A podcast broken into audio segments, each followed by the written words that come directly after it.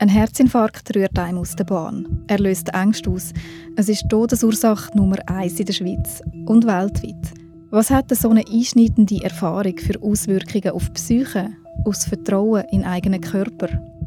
Zum Beispiel ein schnelles Herzklopfen, das vor einem Herzinfarkt völlig unbedenklich ist, wo man gar nicht groß gemerkt hat, wird dann nachher plötzlich sehr viel stärker interpretiert, dass man äh, in eine Panikattacke kommt. Es sind nicht nur die eigenen Ängste. Auch Angehörige, die hautnah miterlebt haben, wie ihre Liebsten knapp am Tod vorbeigekommen sind, können von Ängsten plagt sein. Also kaum ist er äh, weggegangen oder mal gelaufen, vielleicht allein im Wald oder unter der Woche, habe ich schon immer auf das Handy geschaut, ist er im WhatsApp einig oder wenn, er, wenn ich sehe, dass er online war, dann ist er ja noch da. Das ist Herzfrequenz, der Podcast rund ums Herz. Im Auftrag von der Schweizerischen Herzstiftung, produziert von der Podcast Schmiede. Ich bin Franziska Engelhardt und das ist Folge 3 was macht es mit einem?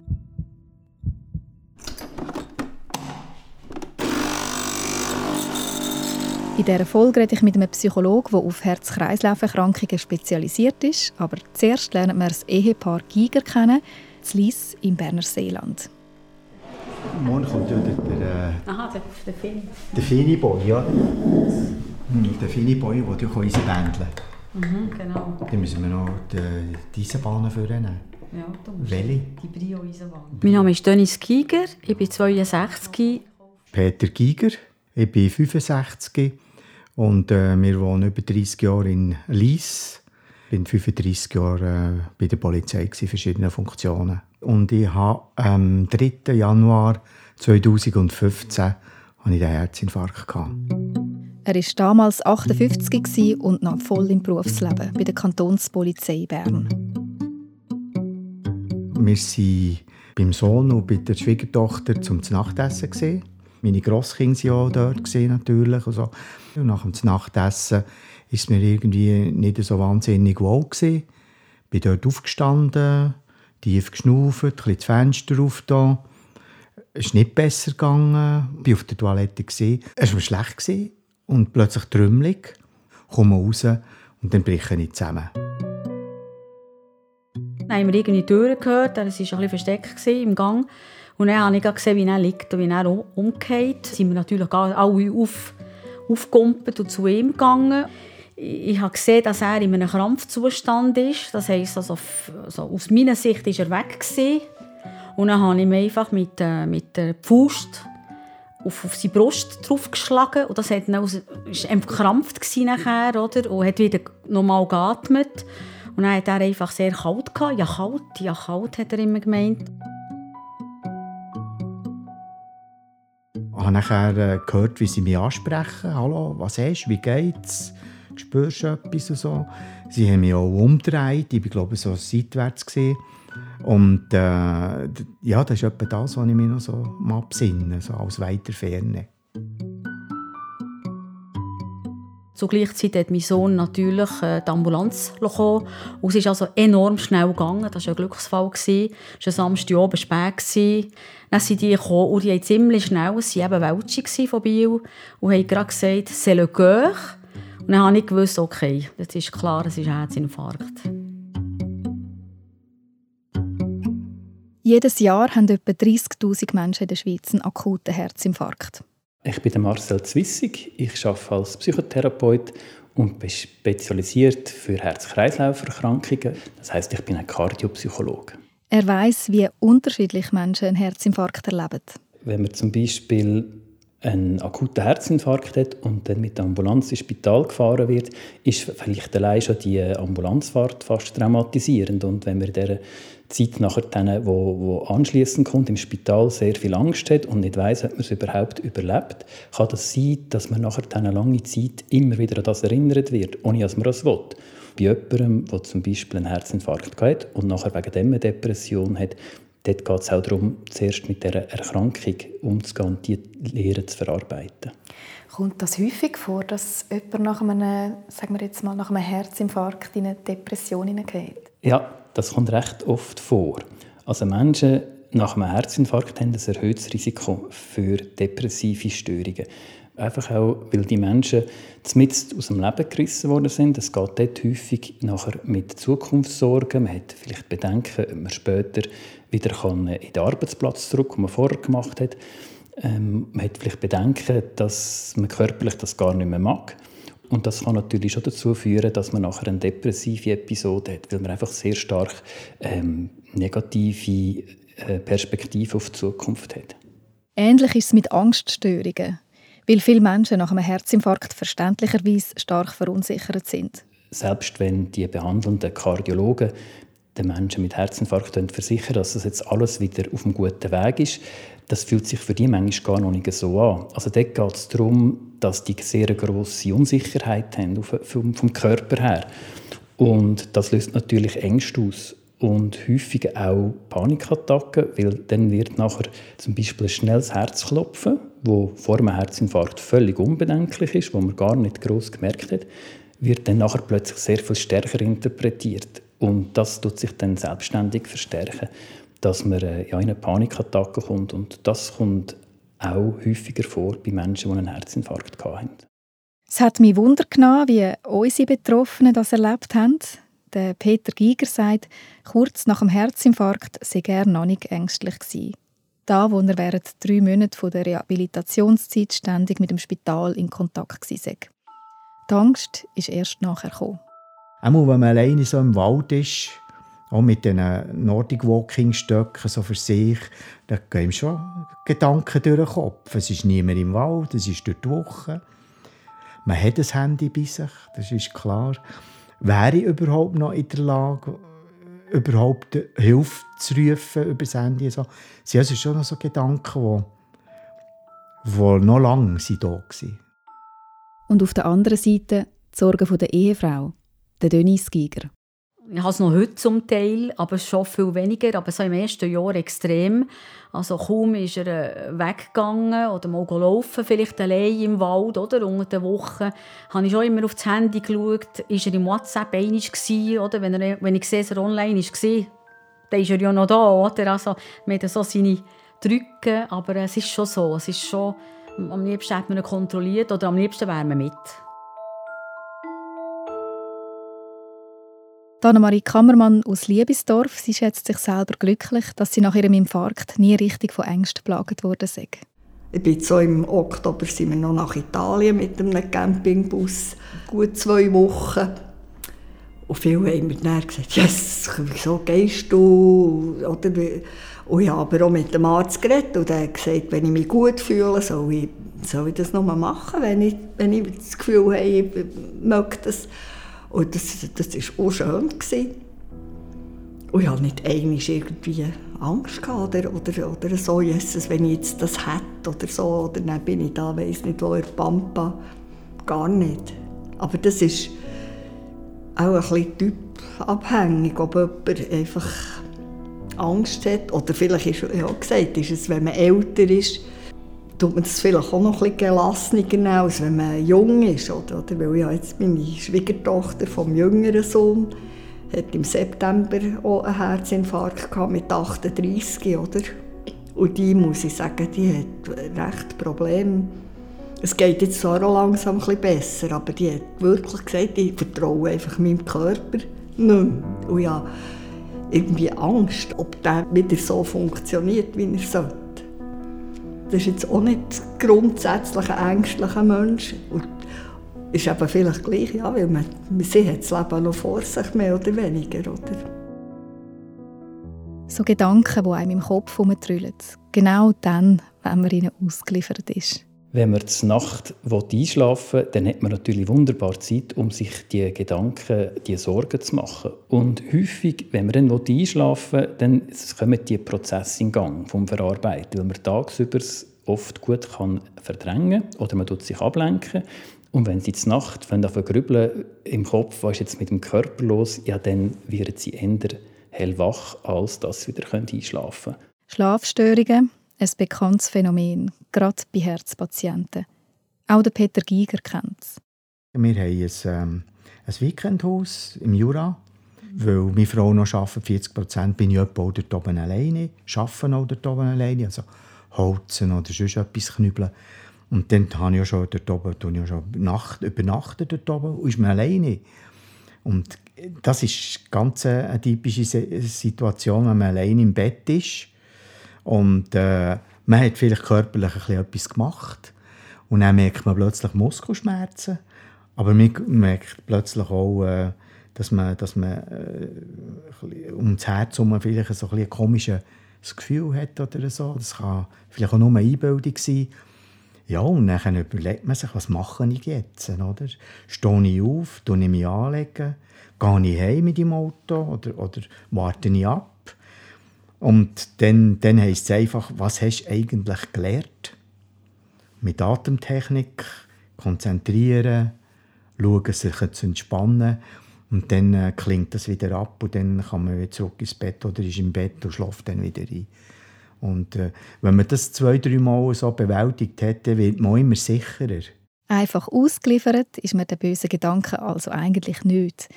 Der Psychologe Marcel Zwissig hat ein paar Tipps für einen besseren Schlaf.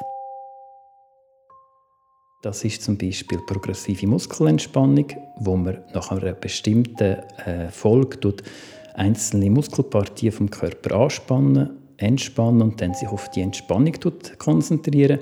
Das können sein Atemübungen, das kann auch sein, dass man so mentale Sachen macht, dass man äh, Sachen sich vorstellt, visualisiert, wo angenehme Gedanken einbringen. Es gibt aber auch zum Beispiel Leute, die sehr gut ansprechen auf, auf Hörbücher. Hörbücher ist etwas, wo oft ähm, sehr angenehme Stimmen sind, die da gesprochen werden. Und man kann wunderbar die Augen zu haben, kann sich die Geschichte, die man hört, kann man sich vorstellen. Und häufig ist man durch das so in einer anderen Welt, dass man gar nicht so dazu kommt, sich zu fragen, ob jetzt mit dem Herz-Kreislauf-System alles in Ordnung ist oder ähm, sich auch nicht so viele Gedanken um die Zukunft machen kann. Also ein Hörbuch ist eine schöne Ablenkung und ich glaube, viele Menschen, die das schon mal gebraucht haben, wissen, man denkt, ja, ich höre jetzt vielleicht mal so eine Viertelstunde, 20 Minuten und man merkt am nächsten Morgen, dass man eigentlich gar keine Ahnung mehr hat, um was es gegangen ist, weil es eben so gut funktioniert. Und jetzt das Hörbuch ist nicht einfach auch ein weiterer Verdräng Verdrängungsmodus, wie man, wie man den Tag durch eigentlich schon macht? Doch, könnte man so sehen. Ich finde jetzt aber nicht tragisch, weil äh, ein erholsamer Schlaf ist wichtig, dass man sich kann erholen kann. Zeitpunkt ist nicht der beste, wenn man versucht, vor dem Schlafen zum Beispiel einen Herzinfarkt zu verarbeiten. Also das ist ein ganz wichtiger Prozess, der passieren soll, aber dann am besten tagsüber ähm, in besser geeigneten Situationen als am Abend, wenn man schlafen will. Also ja, ist eine Verdrängung, aber ich finde einen gut gewählten Zeitpunkt für die Verdrängung. Ein anderer Punkt, der häufig hilft, ist, wenn man so Sorgen hat, also kreisende Gedanken, dass man die Sachen zum Beispiel notieren. Also wirklich ein äh, Notizblöckchen auf dem Nachttisch hat und dann, wenn einem der Gedanke kommt, sagt man, gut, halt wieder Licht machen, aufschreiben und dann sagt man sich, gut, das habe ich jetzt aufgeschrieben und somit kann ich das gehen. Ich kümmere mich morgen darum. Klingt sehr banal, aber ähm, das ist auch etwas, was sehr erfolgreich ist. Wo ich oft nachher die Rückmeldung habe von den Patienten, die sagen, ja, ich bin da skeptisch gewesen, ich habe das aber gemacht und es hat recht gut funktioniert. Wie belastet ein Herzinfarkt Angehörige von, von einem Patienten oder Patientin? Ich finde das eine sehr wichtige Frage, weil oft geht das ein bisschen vergessen. Wenn jetzt zum Beispiel der Mann einen Herzinfarkt hat und die Frau ist nebenbei und schaut, dass er gut ins Spital kommt und all das, dann erlebt sie das natürlich sehr nah mit und hat ganz ähnliche Auswirkungen durch das. Also die macht sich natürlich auch sehr viel Sorgen um seine Gesundheit, um generelle Existenzängste. Also für die Angehörigen ist das äh, zum Teil auch eine grosse Belastung. Die haben nachher zum Beispiel einen erhöhten Stress, weil sie versuchen, den Menschen, der das erlebt hat, zu entlasten. Also wenn man versucht, jemanden zu entlasten, muss man sehr gut schauen, dass man selber wieder die Energie auftanken kann. Also darum ist es zum Beispiel wichtig, dass wenn ich als angehörige Person merke, dass ich selber Mühe habe mit Schlafen oder dass ich äh, sehr ängstlich geworden bin, dass ich auch versuche, das anzugehen. Denise Giger hat ja den Herzinfarkt von ihrem Mann miterlebt. Wie fest hat sie das noch verfolgt? Es war mehr so, dass ich Nacht verwacht bin und natürlich sofort der Blick auf die andere Seite. Lebt er noch? Also atmet er noch? Weil früher hat jemand geschnarchelt oder bisschen, äh, anders geatmet und seit er die Medikamente auch nimmt, ist er viel ruhiger, schläft viel ruhiger, man hört nicht mehr, kein Schnarchen. Da bin ich manchmal ganz nachher, um zu schauen, ob er wirklich atmet oder habe er schnell sogar geschupft und dann noch geweckt. Dann ist er fast noch verrückt geworden. Aber äh, ja, ich habe schon auch immer das Gefühl, ich hoffe, er lebt noch. Sie spricht einen wichtigen Punkt an in der Geschichte von allen Herzpatienten und Patientinnen. Medikamente. Praktisch alle sind nachher das Leben lang darauf angewiesen. Ich habe alle drei Betroffenen darauf angesprochen. Der Peter Giger. Viereinhalb Medikamente nehme ich. Täglich. Cholesterinsenker, etwas gegen zu hohen Blutdruck und Zucker, zusätzlich ein Beta-Blocker. Alles mit dem Ziel, dass Gefäße nicht wieder zugehen. Der 52-jährige Roger Jost nimmt ähnlich viel Medikamente unter anderem Blutverdünner. Und der Blutverdünner hinterlässt Spuren, indem wenn ich irgendwo anschieße, einen Durchfall oder eine Beckkante, dann ist das dann sichtbar, weil da gibt es so schöne Bläulen und die sind so einen Monat, anderthalb, je nachdem sieht man die. Das ist etwas, wo man sich ein bisschen daran gewöhnen muss. Ich habe vorletzt mich mit dem Messer geschnitten, den Finger, und das hat nicht mehr hören blüten. Das ist das, was, man, was einem auffällt, was einem beeinträchtigen könnte, aber im Großen und Ganzen muss ich sagen, geht es mir eigentlich sehr gut. Die Medikamente sind Lebensgaranten, mit mehr oder weniger Nebenwirkungen. Das zeigt sich besonders stark bei der Annemarie Kammermann. Sie hätte am Anfang stark unter dem Medikament gelitten. Also einfach Muskelschmerzen extrem. Und Rücken, also im Rücken vor allem, aber auch in den Beinen. Also ich konnte jetzt ein bisschen runterfahren mit, mit, mit der Dosis. Oder? Zuerst hatte ich 50 Milligramm und das ist also einfach nicht mehr gegangen. Ich habe gesagt, also dann lieber dann lebe ich lieber ein paar Jahre weniger als einfach jahrelang jetzt noch, noch mit so Schmerzen, oder, wo man sich kaum kann bewegen kann. Dann sind sie auf 20 Milligramm und jetzt nehme ich noch 5 mit dem kann ich leben. Also ja, immer noch klein, aber lange nicht mit dem Ausmaß. Also das sind so Schmerzen, die wirklich nicht zum Aushalten sind. Wieso das keine Überraschung ist, dass gerade die Frau aus dem Trio besonders starke Nebenwirkungen hat, das können Sie nachlesen in der Folge 2 von dem Podcast. Aber zurück zum Kardiopsychologen. Medikamente sind auch in seinen Sitzungen immer wieder Thema sehe dort auch eine wichtige Aufgabe von mir, also dass ich schaue mit den Leuten, ob sie die Medikamente so nehmen, wie es der Kardiologe oder der Hausarzt verschrieben hat. Wenn nicht, dass ich mit den Patientinnen und Patienten anschaue, ja, was liegt. Also ich habe zum Beispiel äh, einen jüngeren Patienten und der sagt, ja nein, ich bin ja noch so jung, ich will nicht so viel Medikamente nehmen. Also das verstehe ich, aber es ist natürlich wichtig, dass er die Medikamente nimmt. Einfach damit zum Beispiel der Arzt, der die verschreibt, nachher auch sieht, ja, haben die eine Wirkung oder haben die keine Wirkung, müssen wir das Medikament wechseln. Also dort geht es oft darum, mit dem Patienten zu erarbeiten, ja, was hindert ihn daran. Und dass er wieder den, den Wert von dem Medikament sieht, also was bringt es ihm. Natürlich, ist mühsam, man muss daran denken, man sollte es regelmäßig nehmen. Wenn es Nebenwirkungen gibt, ist es die bessere Strategie, das mit dem Kardiologen, der Kardiologin oder dem Hausarzt anzuschauen und dann mögliche Anpassungen zu machen. Jährlich rund 30.000 Menschen, die in der Schweiz einen akuten Herzinfarkt haben. Aber nur ein Bruchteil nimmt eine psychologische Betreuung in Anspruch, sagt Marcel Zwissig. Dabei könnten die Fachleute Ängste und Verunsicherungen in einen Kontext setzen. Wenn man hört, das, was sie jetzt erleben, zum Beispiel grosse Ängste, das ist ein grosser Teil normal, das ist typisch für das, was sie erlebt haben. Das geht ganz vielen Patienten so. Oft nach wenigen Wochen wird das besser. Dann kann das eine grosse Entlastung sein, als wenn ich einfach mit, der, ähm, mit den Ängsten allein werde und ich nicht weiß, ja, was passiert jetzt mit dem. Ein anderes Beispiel, das ich oft habe, ist, dass man zum Beispiel nach einem Herzinfarkt viel gefühlslabiler ist. Also das irritiert häufiger zum Beispiel die Männer das heißt, ich höre dann bei mir in der Therapiesitzung, dann habe ich einen Film geschaut, nicht einmal besonders traurig und mir laufen Tränen ab. Und das irritiert so, weil der Mann hat das vorher noch nicht kennt von sich. Und auch das ist etwas, wo man weiß, nach Herzinfarkt tritt das häufiger auf, dass die Emotionen einfach viel schneller vorkommen. Und wenn er das hört, dann denkt er, aha, das bin ich in dem Fall nicht der Einzige. Gefühlslabiler nach einem Herzinfarkt. Der Punkt hat mich interessiert bei unseren zwei betroffenen Männern. Ich habe Roger Jost gefragt. Haben Sie das auch erlebt, dass Sie emotionaler sind nach dem Herzinfarkt? Das äh, ja, habe ich erlebt. Und zwar im Notfalldienst zu erklären, dass ich ein Problem habe. hat es mich schon schnell erhudelt. Das war das erste Mal. Das zweite Mal ist, wo man beha also behandelt wurde oder der Eingriff stattgefunden hat, wo ich festgestellt habe, wie das ja, mit der heutigen technischen Installationen so reibungslos verläuft. Und jetzt bin ich so, in Anführungszeichen, wieder gesund. Hat mich berührt, dass man das so einfach und heute schnell hat eigentlich erledigt. Meine Eltern, wenn das dann so wäre, das wäre wahrscheinlich nicht so abgelaufen. Das Emotionale als Mann musste ich lernen. Sagt auch der Peter Giger, er, der bei der Polizei geschafft hat. Sachen, die der, der harte Kerl oder hier noch und, und, und, in meiner Berufskarriere habe ich einiges erlebt, oder, wo man verkraftet hat. Aber nach diesem Ereignis ist man, ist man viel dünnhütiger geworden. Bei allem eigentlich. Viel verletzlicher. Man hat dann auch von außen von verschiedenen Seiten gehört, ha, Schuss vor den Bug gesehen, gell?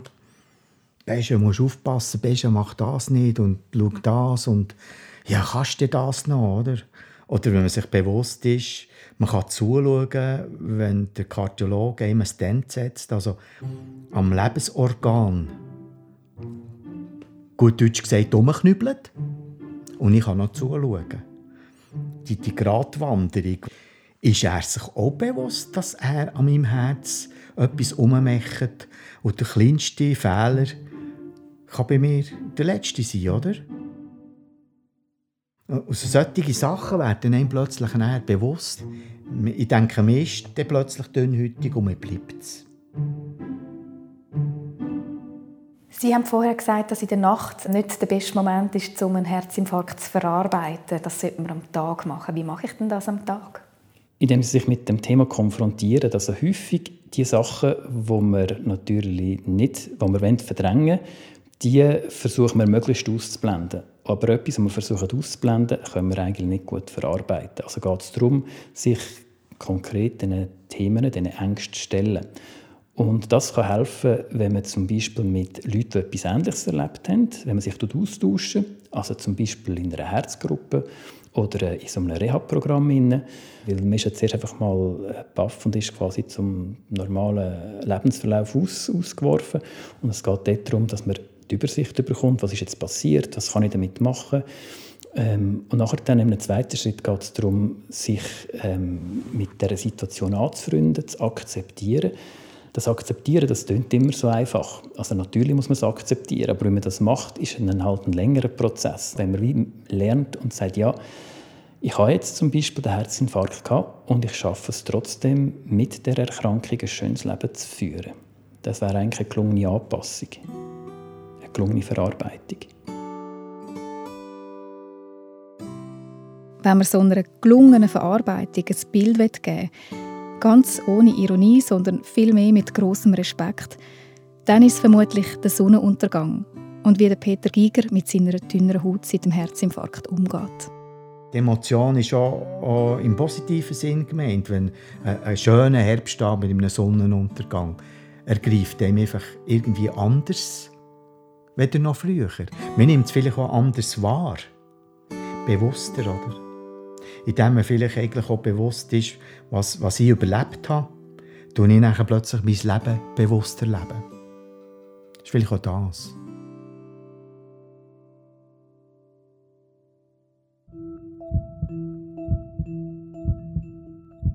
In der nächsten Folge geht es um die Ernährung. Auch sie wird zu einem wichtigen Puzzleteil nach einem Herzinfarkt. Also eigentlich schon vorher. Das ist Herzfrequenz, der Podcast rund ums Herz. Im Auftrag von der Schweizerischen Herzstiftung, produziert von der Podcast Schmiedi. Ich bin Franziska Engelhardt und das ist die dritte Folge.